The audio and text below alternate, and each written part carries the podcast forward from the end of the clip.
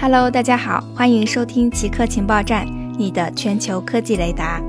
下面为大家播报今天的两条极客新闻：中国科学家报告在量子计算上取得突破。中国科技大学潘建伟团队在科学期刊上报告了在量子计算上取得的突破。研究人员成功构建了七十六个光子的量子计算原型机九章，求解数学算法高斯波色取样只需要两百秒。而目前世界最快的超级计算机要用六亿年的时间。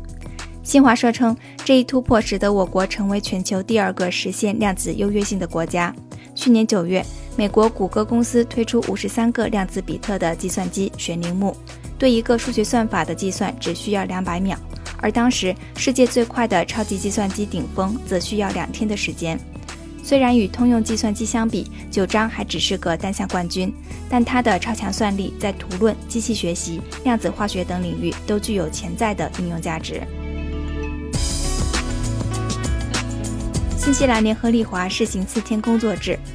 据报道，新西兰联合利华公司将启动为期一年的试验，试行四天工作制。在此期间，他的八十一名员工能每周减少一天的工作时间，同时获得全部薪水。联合利华表示，四天工作制可能促进生产力，并且改善员工工作与生活的平衡。公司总经理尼克表示，他们的目标是衡量工作的结果和绩效，而不是时间。目前，新西兰联合利华是最新一个试验四天工作制的公司。专家认为，这一概念在疫情期间有望得到更认真的对待。